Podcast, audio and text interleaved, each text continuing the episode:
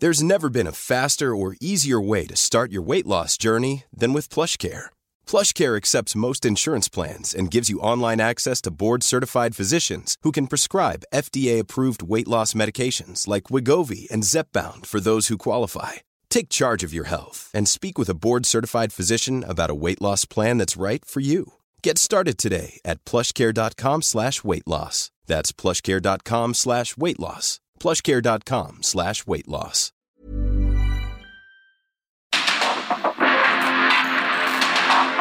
Porque el mundo actual no se entendería sin la economía, las finanzas y los negocios. Acompaña a Mario Maldonado, el columnista de negocios más joven y objetivo del periodismo financiero en su programa. Bitácora de negocios. El día de hoy les tenemos excelentes noticias. Llévense unidades únicas en México en exclusiva en Ford Andrade La Viga. Entrega inmediata de su Ford Expedition Limited 2022 con blindaje nivel 5 y Ford Expedition Max 2022 también de nivel 5. No desaproveches esta oportunidad. to my California Christmas. Ask, ask, it's my avocado grows and graffiti king.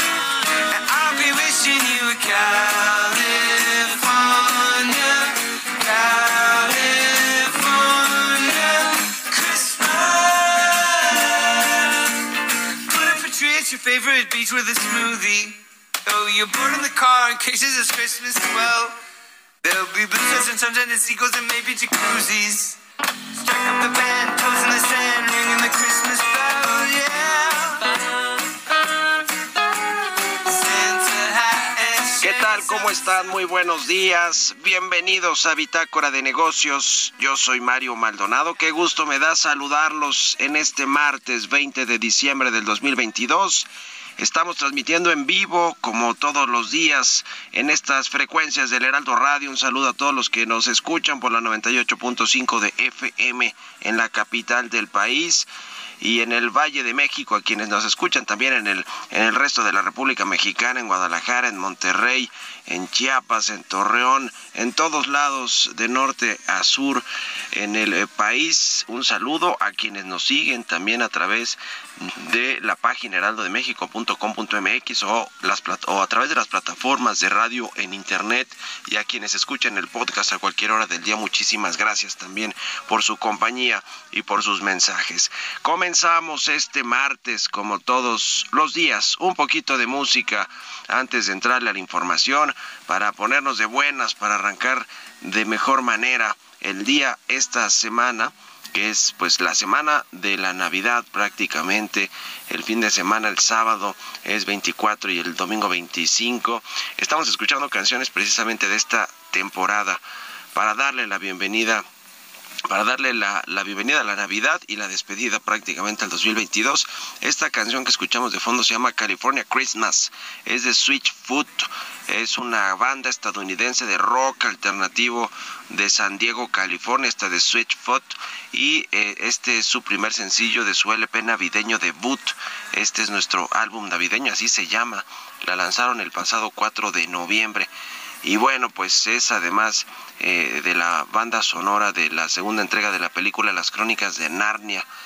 Así que, bueno, también en Spider-Man 2 es ese soundtrack esta canción. La vamos a estar escuchando y aquí en Bitácora de Negocios. Y le entramos, le entramos ahora sí a la información. Vamos a platicar con Roberto Aguilar los temas financieros más relevantes. Inesperado giro de política monetaria en Japón arrastra a las bolsas. El Banco Mundial rebaja estimado del Producto Interno Bruto de China por la flexibilización de las medidas contra el COVID-19 y todas sus variantes. Y Estados Unidos será exportador neto de petróleo en el 2023. Vamos a entrar en esos temas con Roberto Aguilar. Vamos a platicar también con Ernesto Farril, como todos los martes, sobre la economía mexicana que presentó un frenón para el último bimestre del año, por lo menos para noviembre. En noviembre se cayó la actividad económica, más bien se estancó, cayó ligeramente 0.1% después de cuatro meses de crecimiento según el indicador adelantado de el INEGI. Le vamos a tener todos los detalles, vamos a platicar de esto con Ernesto Farrell, parece que venía bien el tercer trimestre de la economía y este último trimestre comenzó bien con... Eh, eh, algunos datos buenos de octubre, pero ya en noviembre se estancó, se estancó la economía mexicana. Vamos a hablar de eso con Ernesto Farri, lo vamos a platicar también con Rafael de la Fuente, economista en jefe para América Latina del Banco de Inversión UBS, el banco suizo, sobre el consumo en hogares, sobre el nearshoring, eh, todo lo que puede ayudar a México a sortear la desaceleración en Estados Unidos. Eh, todo, todo ese tema vamos a platicar con Rafael de la Fuente de UBS eh, que puede venir para México en las próximas eh, los próximos meses en el 2023 ya porque se acabó el 2022 prácticamente. Y también sobre los pronósticos de crecimiento lo que pasa en Estados Unidos en Europa en China. En fin México con todo y todo se ve como uno de los países y en general la región norteamericana que puede atraer mucha mucha inversión extranjera por esta eh, relocalización de plantas, de las cadenas de producción y por todo lo que tiene que ver sin duda con, con eh, la manufactura mexicana y con estar pues cerca o aladito o de vecinos del país todavía más importante del mundo en términos económicos, Estados Unidos. Y hablaremos también con Manuel Díaz, empresario, columnista del SDP, sobre el seguro popular. Al rescate del seguro popular no ha funcionado este asunto del INSABI, el IMSS Bienestar viene a cuestas también. Eh, buscando dar cobertura de servicios de salud a la población desatendida sobre todo, pero a los que los tienen, a los que tienen los servicios de salud del ISTE, del IMSS eh, y, de, y de este IMSS Bienestar, pues tampoco están eh, muy contentos eh, con los servicios. En fin, en fin, vamos a hablar de, todo este asunto del sector salud, de algunas cosas eh, buenas, malas que, que, se tienen en el, en el caso del IMSS, pero de que no ha funcionado el INSABI, ese sí que fue un fracaso sin duda alguna. El Seguro Popular lo desaparecieron y hay un gran problema ahora de desabasto, de problemas de salud en, en el sector público. Hablaremos también de Elon Musk, esta encuesta que hizo para que deje de ser el, CEO y presidente de Twitter y lo que vendrá con esta red social que bueno, vaya que sigue generando mucho de qué hablar cada vez más con Elon Musk al frente. Le vamos a entrar a estos y otros temas hoy aquí en Bitácora de Negocios, así que quédense con nosotros en este martes 20 de diciembre. Vámonos al resumen de las noticias más importantes para comenzar este día con Jesús Espinosa.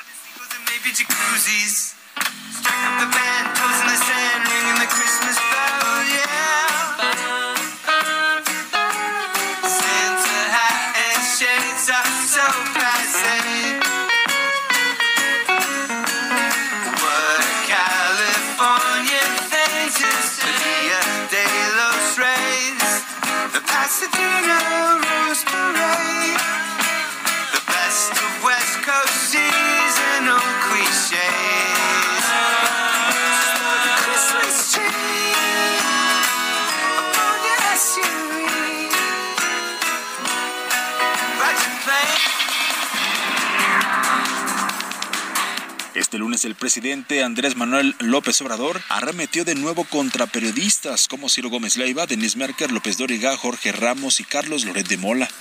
Es de dominio público que nosotros tenemos diferencias con los voceros del conservadurismo, entre los que está, y lo digo con mucho respeto, Ciro y López Dóriga y Denise Merker y Claudio X González, aunque no es periodista, pero es empresario, y Lore de Mola. Y además son diferencias que vienen de lejos, porque dicen, es que se estigmatiza en las mañaneras que ahora se hacen las víctimas. Si yo les recordara lo que han hecho todo este grupo, que son de la élite, de lo más selecto de los medios de información, que ganan hasta un millón de pesos mensuales, y ni que fueran lumbreras, ni que fueran tan inteligentes. El gobierno de México informó que realizó un prepago de deuda al Banco Interamericano de Desarrollo por 896 millones de pesos, operación que forma parte de la estrategia que tiene la administración del gobierno federal para la reducción de la deuda externa para una transición financiera ordenada. De acuerdo con información de la Secretaría de Hacienda, entre julio y septiembre de este año se agotaron 81% de los recursos depositados en el fideicomiso aduanero. El Centro de Estudios Económicos del Sector Privado refirió que el consumo perfila una desaceleración para cierre de año, luego del reflejo a la baja sobre el pronóstico de ventas esperado durante el Buen Fin 2022. En 2021 la economía informal registró un salto de 12.4% después de haber caído 12.3% en 2020 por la crisis de COVID-19, lo que mostró una recuperación más dinámica que la de la economía formal. El indicador oportuno de la actividad económica estima que la economía mexicana caería 0.1%, una contracción moderada impulsada por la pérdida de dinamismo tanto en las actividades secundarias como las terciarias.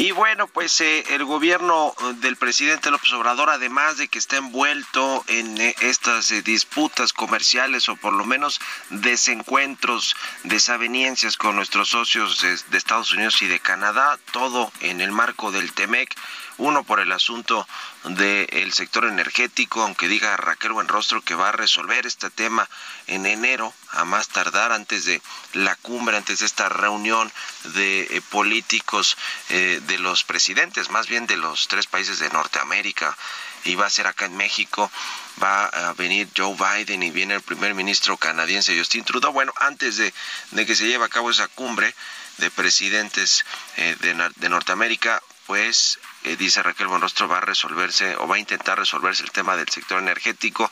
Las consultas se ve cuesta arriba, se ve más que complicado y además está pues también el otro tema, el tema del maíz transgénico, que México quiere prohibir las importaciones de Estados Unidos. Eh, pues quién sabe por qué, la verdad es que no hay eh, todavía razones claras, argumentos claros de, de por qué. Obviamente no le gusta al presidente y a su equipo, algunos de su equipo, porque no está tan de acuerdo con eso el secretario de Agricultura, por ejemplo, pero no le gusta que eh, se modifique el maíz y que se importe de esa manera.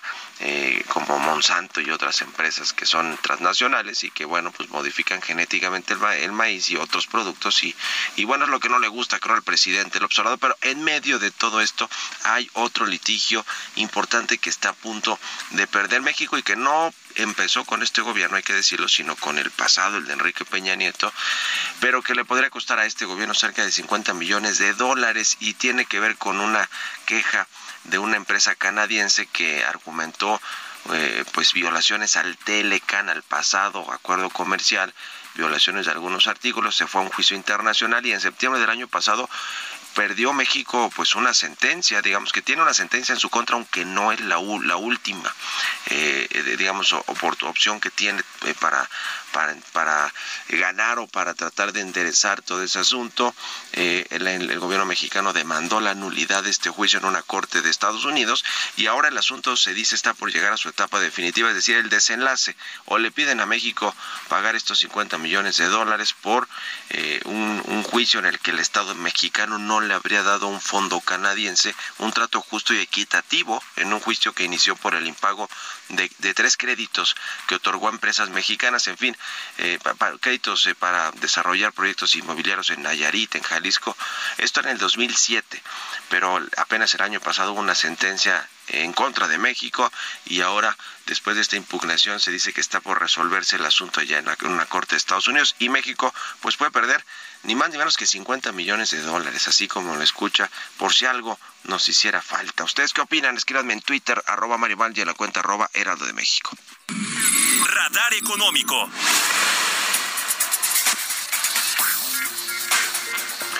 Ernesto O'Farrill ya está con nosotros como todos los martes. Mi querido Ernesto, buenos días, ¿cómo va todo? ¿Qué tal, Mario? Muy buenos días a todos. ¿Cómo va la economía más bien? En este último bimestre tuvimos los datos ya del INEGI del mes de noviembre, se estancó o cayó ligeramente después de cuatro, de cuatro aumentos. ¿Cómo, cómo ves? ¿Cómo va a cerrar el año? Sí, bueno, pues eh, de acuerdo a nuestro indicador anticipado de la economía de México, el IBEM, que es el más oportuno de los que contamos, pues nosotros vemos un frenón en la actividad económica en el mes de noviembre. Eh, en nuestra opinión, el crecimiento del IGAE de noviembre, bajo cifras desestacionalizadas, debe de ubicarse en alrededor del 1.4%. Ayer el INEGI reveló su indicador oportuno de la actividad económica, también tanto para octubre como para noviembre.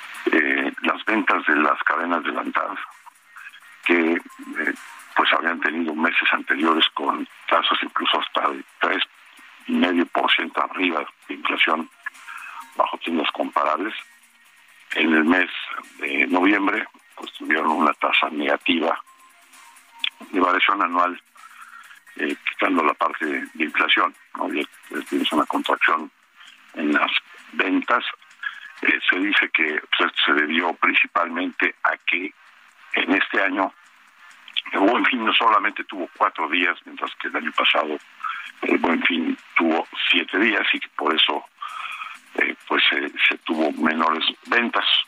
Y eso puede sí puede generar una distorsión, el hecho de que haya sido menos días.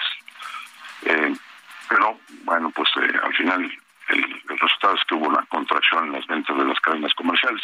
Hay otros indicadores, como por ejemplo uno que publica BBVA mensualmente en base a los movimientos en las tarjetas de crédito, que también revelaron una contracción en el consumo eh, pues de alrededor del 3% en términos reales. Entonces, eh, pues sí estamos viendo que se está frenando el consumo.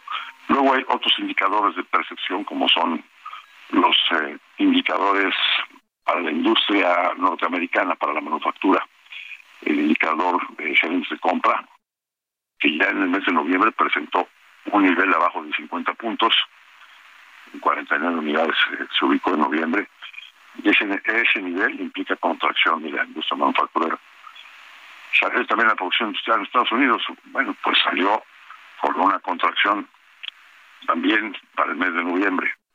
Y ojo que este sector de la manufactura norteamericana pues es el más importante para el sector externo de la economía mexicana. Entonces, eh, pues sí estamos viendo que los incrementos de la tasa de interés por parte de la Reserva Federal empiezan a, a tener un impacto ya no nada más en el sector de construcción de vivienda o de venta de casas nuevas y usadas, sino que también ya empieza afectarle a, lo que es la manufactura y eso pues puede ser un indicio de que se viene una una menor actividad económica en Estados Unidos, ¿no? Y por lo tanto en México. Eh, otros indicadores, el indicador de confianza económica que hacemos junto con el Instituto Mexicano de Contadores Públicos, tiene dos componentes, la percepción actual y la percepción sobre el futuro. Y en el mes de noviembre tuvimos una menor eh, percepción sobre la situación actual, ese indicador se, cayó, mientras que el indicador de la percepción a futuro mejoró.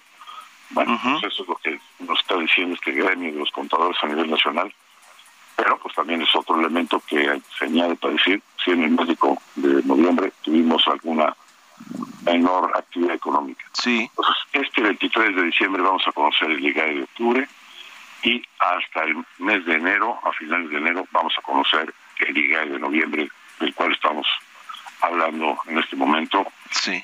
Donde INEGI ve 4%, nosotros vemos 1.4% anual de variación. Ya, pues nada fácil el, el, el cierre del año eh, y bueno, pues seguramente el inicio del próximo con la cuesta de enero que se puede extender hasta marzo va a ser igual, igual de, de complicado o más. En fin, gracias mi querido Ernesto, un abrazo, buenos días. Igualmente un abrazo a todos y feliz Navidad. Igualmente, feliz Navidad, Ernesto Farril, 6 con 21, vamos a otra cosa. Economía y mercados. Roberto Aguilar ya está con nosotros como todos los días, tempranito. Mi querido Robert, buenos días. ¿Cómo estás, Mario? Me da mucho gusto saludarte a ti y a todos nuestros amigos. Pues fíjate que hoy la sorpresa, o más bien ayer, por la diferencia de horarios, la dio Japón. Este tercera economía más importante del planeta, pues se había mantenido como en sentido contrario en términos de las decisiones de política monetaria, Mario. No las aumentó, no, no hizo una situación inversa, pero sí eh, modificó algunas de las perspectivas y eso pues hizo temblar a los mercados. La bolsa del Nikkei llegó a perder más de 4% y eso contagió al resto de los mercados. Y bueno, y es que las acciones y los bonos, te decía, mundiales caían justamente ya que la sorprendente, el sorprendente ajuste de la política monetaria del Banco de Japón puso nerviosos a los inversionistas ya de preocupados por las consecuencias económicas de la alza de tasas de interés y elevó el rendimiento de los bonos nacionales a máximos de siete años. También el yen se subió, fíjate, se, se recuperó y bueno, en fin, esto fue una situación, como te decía, sorpresiva y bueno, así fue, así es prácticamente como está respondiendo el mercado. También te comento que el Banco Mundial recortó sus perspectivas de crecimiento de China para este año y el próximo. Fue un ajuste ligero, Mario, pero lo interesante es el motivo. La brusca relajación de las estrictas medidas de contención del COVID y la persistente debilidad del sector inmobiliario fueron los dos, los dos motivos por los cuales el Banco Mundial ajusta sus expectativas. Ahora espera que China crezca 2.7% este año contra el 2.8% anterior y para el siguiente se recupera hasta 4.3%, solo que antes estimaba 4.5%. Así el tema justamente con China. También te comento que Estados Unidos espera que China pueda hacer frente al actual brote de COVID, ya que el número de víctimas del virus es una preocupación mundial debido al tamaño de su economía. Esto lo dijo el portavoz del Departamento de Estado. Oficialmente, China solo ha sufrido 5.237 muertes relacionadas con, con el COVID perdón, durante la pandemia, incluidas las dos últimas víctimas mortales, una pequeña fracción cuando comparamos con sus 1.400 millones de habitantes. También te comento rápidamente que Estados Unidos se enfila, Mario, para el próximo año ser un exportador neto de crudo. Esto tendrá consecuencias sin lugar a dudas para México y también el tipo de cambio en 19.85 tocó un poquito más adelante, más atrás, perdón, el 19.89, una pérdida en el mes de 3.1%, ganancia anual de 3%. La frase del día de hoy, no hay que correr nunca tras un tranvía y ni tampoco por una acción. Paciencia, la próxima llega con toda seguridad. Esto lo dijo en su momento André Costolani. Buenísimo, gracias Robert. Nos vemos a ratito en la televisión. Buen día. Gracias. Vámonos a la pausa, regresamos.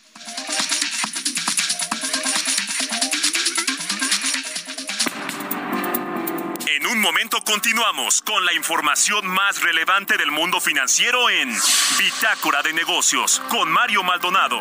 Regresamos.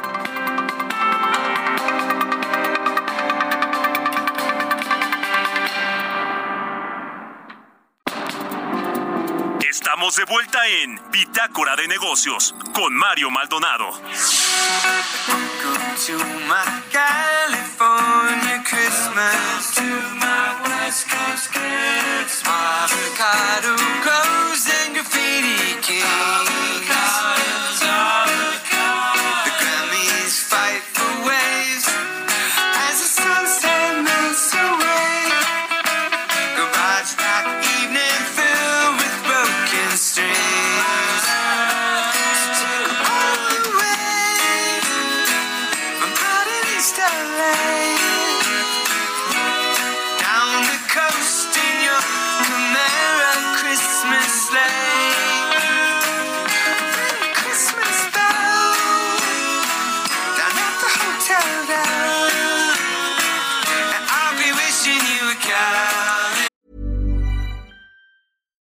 deserves the best, and there's no better place to shop for Mother's Day than Whole Foods Market. They're your destination for unbeatable savings, from premium gifts to show-stopping flowers and irresistible desserts. Start by saving 33% with Prime on all body care and candles. Then get a 15-stem bunch of tulips for just $9.99 each with Prime. Round out Mom's menu with festive rosé, irresistible berry chantilly cake, and more special treats. Come celebrate Mother's Day at Whole Foods Market.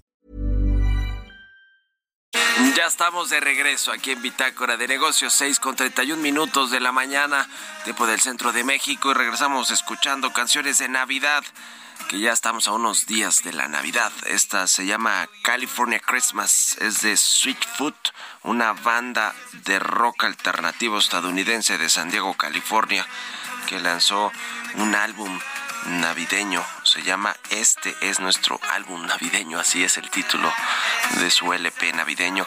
Apenas el pasado 4 de noviembre y está eh, como soundtrack de películas como Las Crónicas de Narnia, El Príncipe Caspian, Spider-Man 2.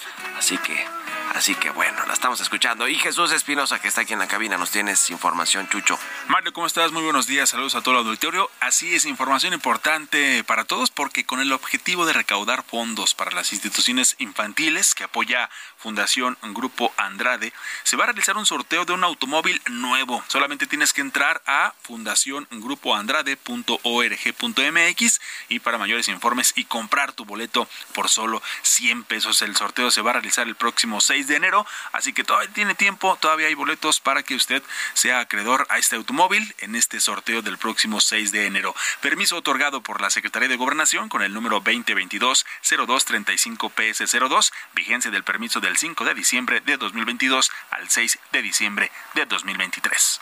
Gracias, Chucho. Nos vemos más al ratito. Vámonos al segundo resumen de noticias.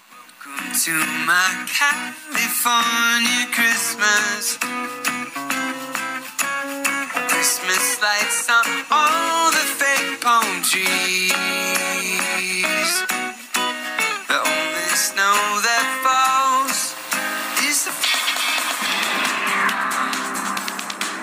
Acuerdo con un comunicado de la Asociación de Bancos de México, la convención bancaria número 86 se celebrará en la ciudad de Mérida, Yucatán, los días 16 y 17 de marzo de 2023.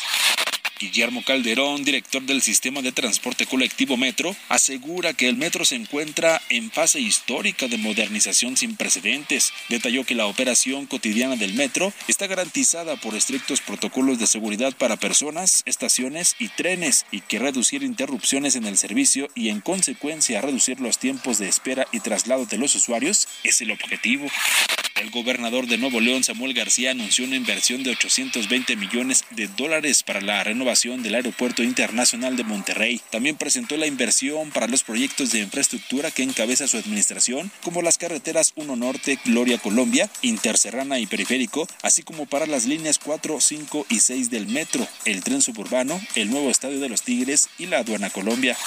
Ricardo Schiffel Padilla, titular de la Procuraduría Federal del Consumidor, informó que Ticketmaster ya inició el pago a algunos de los 2.000 afectados que no pudieron ingresar al concierto del cantante Bad Bunny. Señaló que Ticketmaster argumentó que no hubo una venta doble de boletos, sino que fue un problema al momento de registrar electrónicamente los tickets.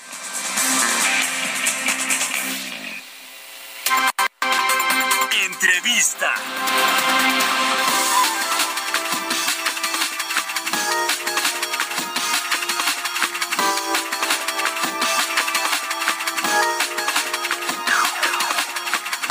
Bien, ya le platicaba, vamos a entrevistar o a conversar con Rafael de la Fuente, economista en jefe para América Latina de UBS, a quien me da gusto saludar. ¿Cómo está Rafael? Muy buenos días.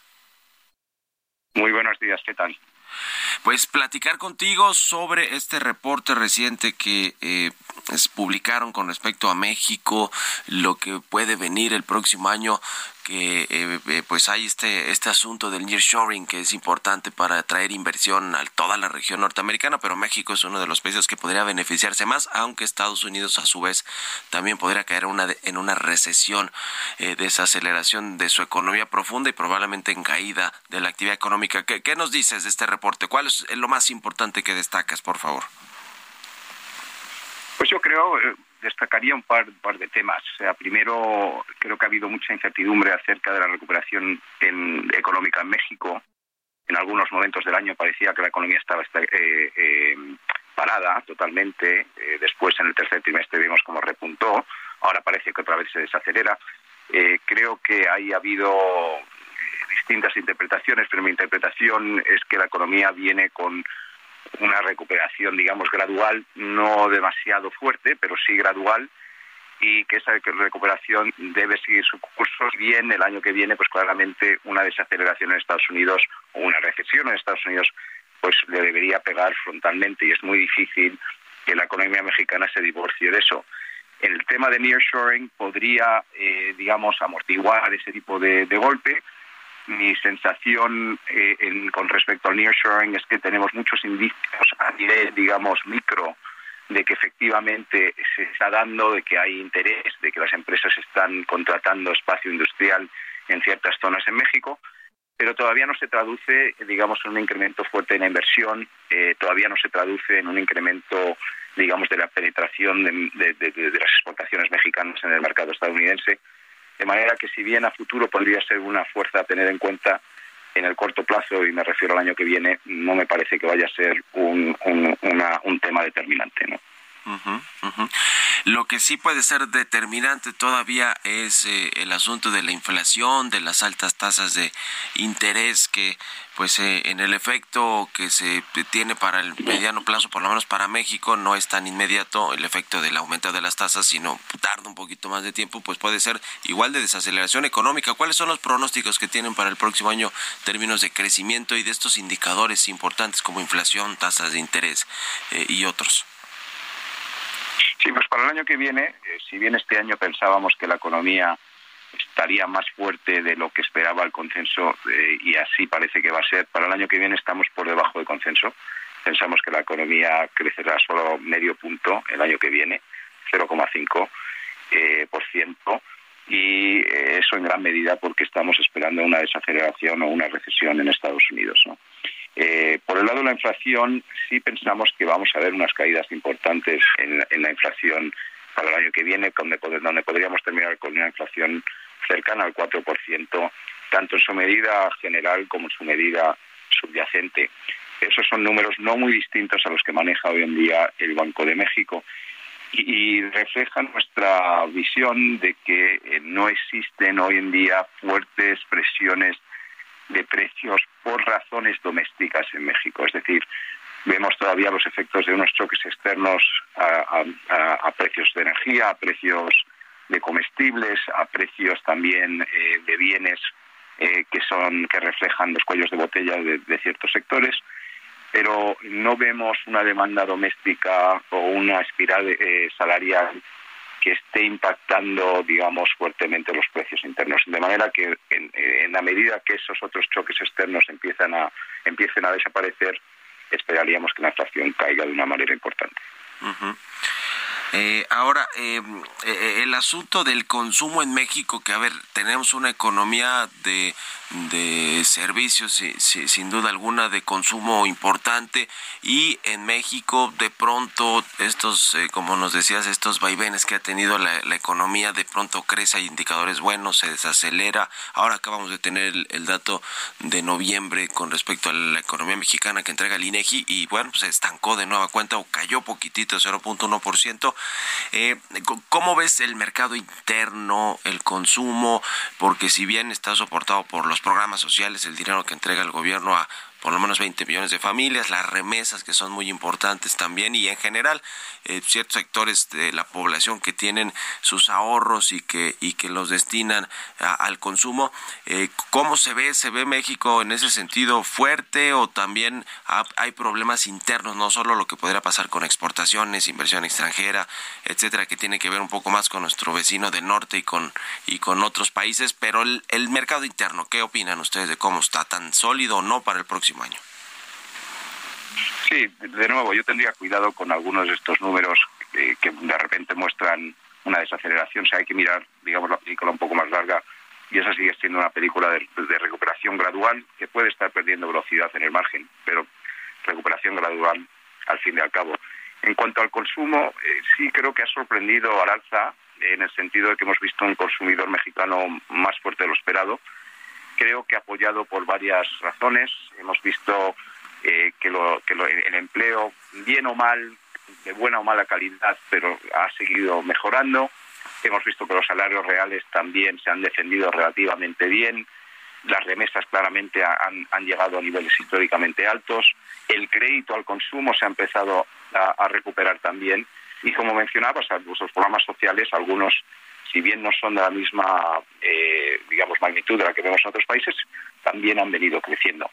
Todo ello creo que ha contribuido a un, a un, consumidor más fuerte, pero para el año que viene muchos de esos motores creemos que se empiezan a enfriar. ¿no?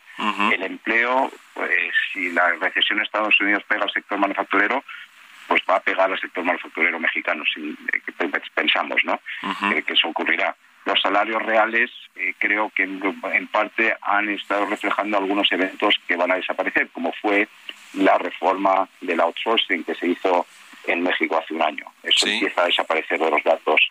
Eh, por el lado de las remesas, claramente, eh, muchos trabajadores mexicanos muy atados a ciertos sectores muy sensibles a una recesión en Estados Unidos, como puede ser la construcción en Estados Unidos. Eso puede hacer que las remesas también pierdan fuelle. Es, decir, hay un, número de, de, elementos que nos haría pensar que el consumo se debe desacelerar aunque no pensamos que se vaya a desplomar, pero creemos que perderá, perderá algo del dinamismo que hemos visto este año. Y finalmente estamos platicando con Rafael de la Fuente, economista en jefe para América Latina de UBS, el asunto del Banco de México y la Reserva Federal, que eh, pues hay, debate, por lo menos de uno de los integrantes de la Junta de Gobierno del Banco de México, de que México ya no debería seguir eh, necesariamente todo lo que hace la Reserva Federal. Eh, es momento de desacoplarse o no de la Fed, porque bueno, hay, hay, hay muchas implicaciones de hacerlo. ¿Qué opinan ustedes?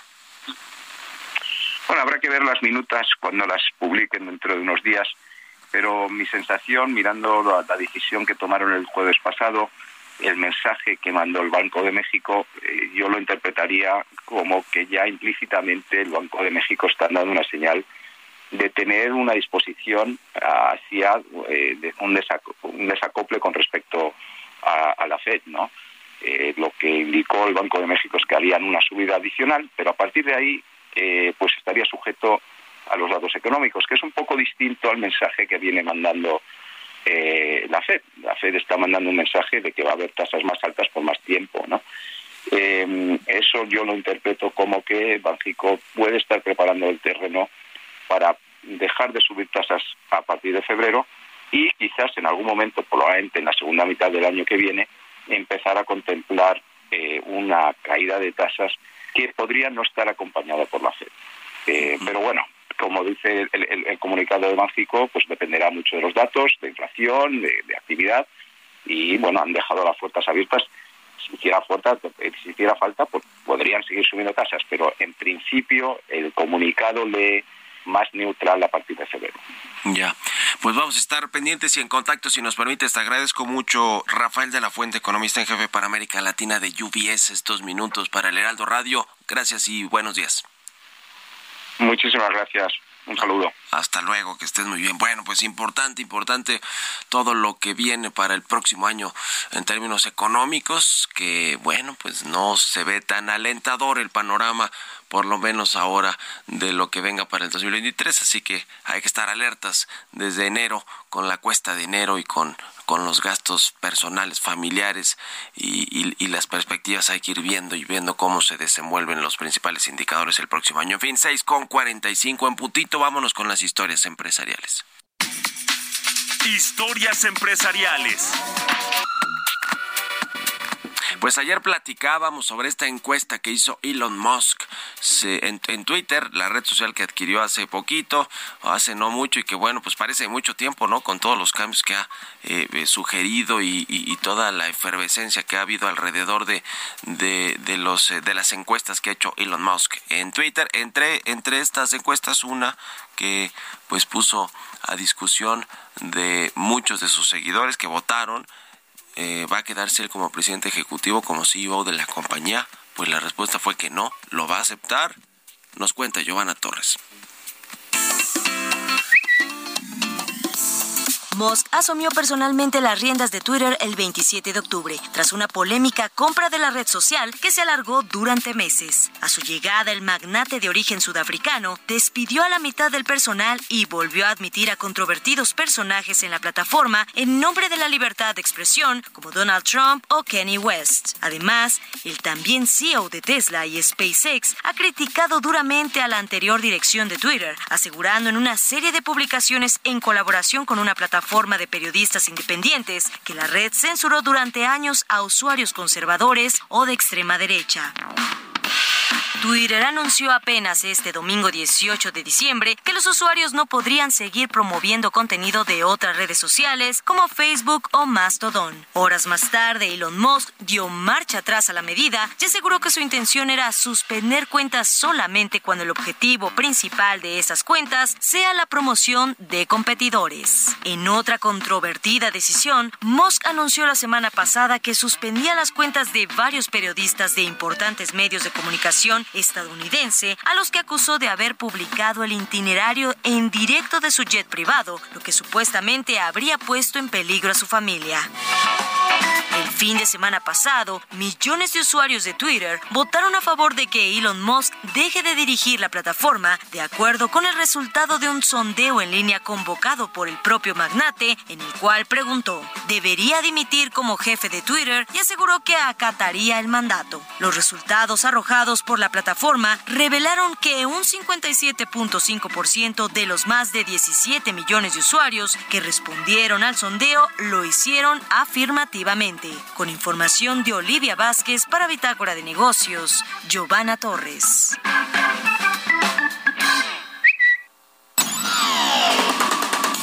Mario Maldonado en Bitácora de Negocios.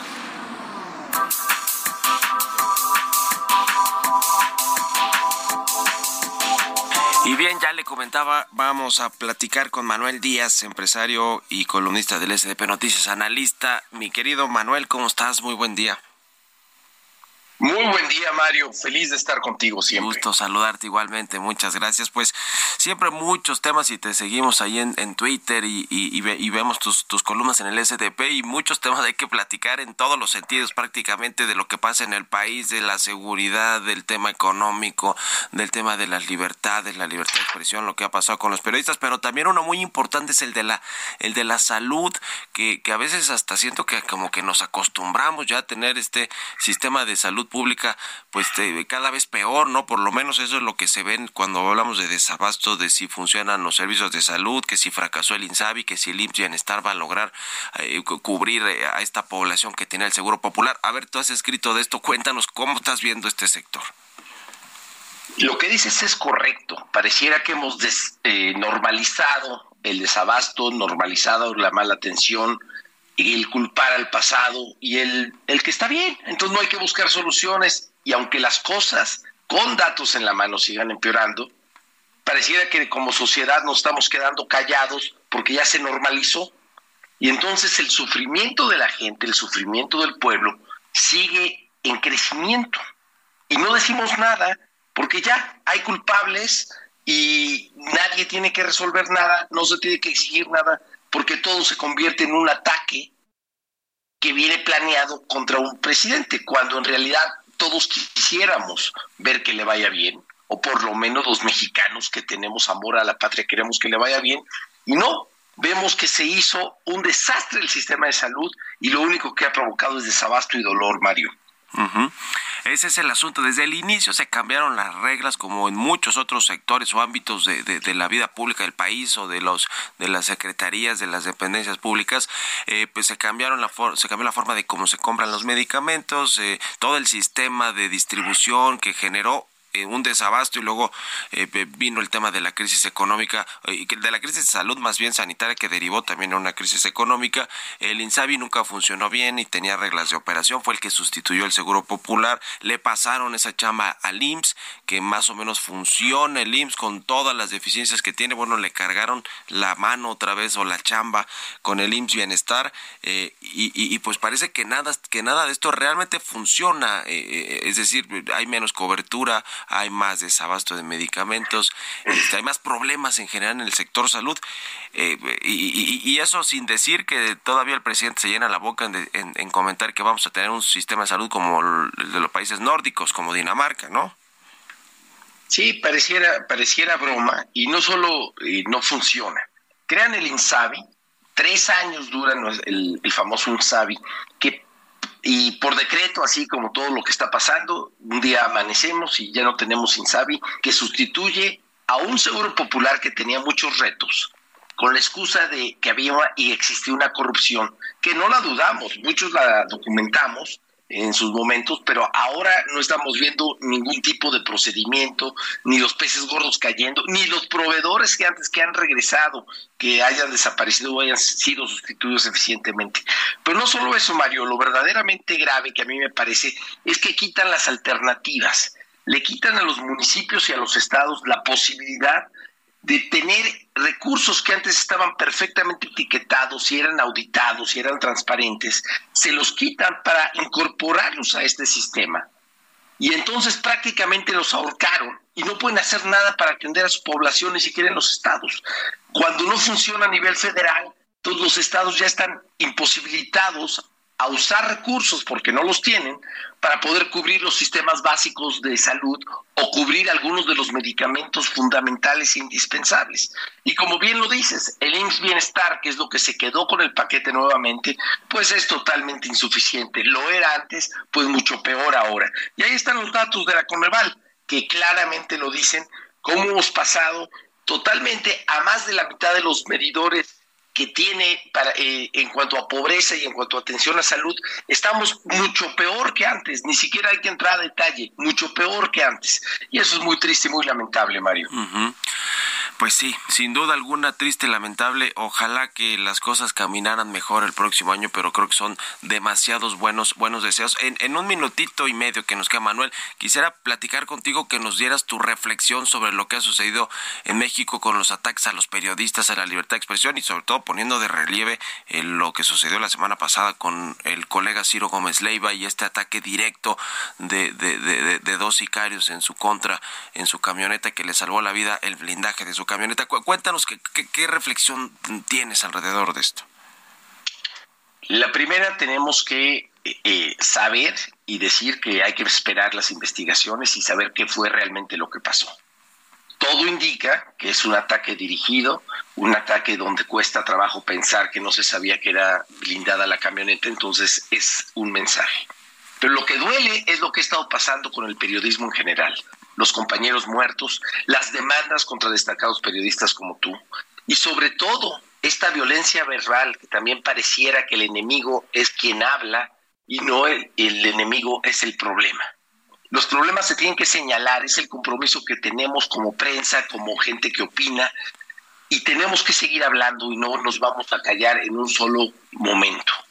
Entonces es, primero que nada, expresar una fuerte solidaridad y segundo, hacer un llamado a la reflexión para que desde presidencia cuidemos nuestras palabras, cuidemos la polarización, cuidemos el odio. A cuatro años exigimos resultados, pero exigimos también prudencia y respeto, porque este clima de violencia se ha generalizado en todos los niveles, Mario, y es muy triste y muy preocupante. Sin duda, sin duda alguna. Pues te agradezco como siempre estos minutos, Manuel Díaz. Te mando un abrazo y muy, y muy buenos días. Y si no nos vemos volvemos a hablar, felices fiestas también. Que estés muy bien. Felices fiestas, Mario. Gracias. Abrazote, que estés bien. Es Manuel Díaz, está en Twitter, Díaz-Manuel, seguramente ya lo siguen. Con esto nos despedimos. Gracias por habernos acompañado este eh, martes aquí en Bitácora de Negocios. Se quedan con Sergio Sarmiento y Lupita Juárez en estas frecuencias. Nosotros nos vamos a la televisión, al canal 8 de la televisión abierta, a las noticias de la mañana y nos escuchamos aquí mañana tempranito a las 6. Muy buenos días.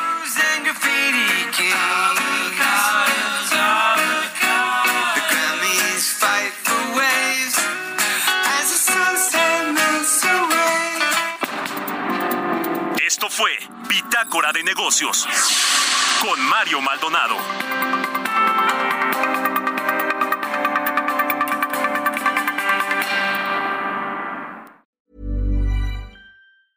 Mom deserves the best, and there's no better place to shop for Mother's Day than Whole Foods Market. They're your destination for unbeatable savings, from premium gifts to show-stopping flowers and irresistible desserts. Start by saving 33% with Prime on all body care and candles. Then get a 15-stem bunch of tulips for just $9.99 each with Prime. Round out Mom's menu with festive rosé, irresistible berry chantilly cake, and more special treats. Come celebrate Mother's Day at Whole Foods Market.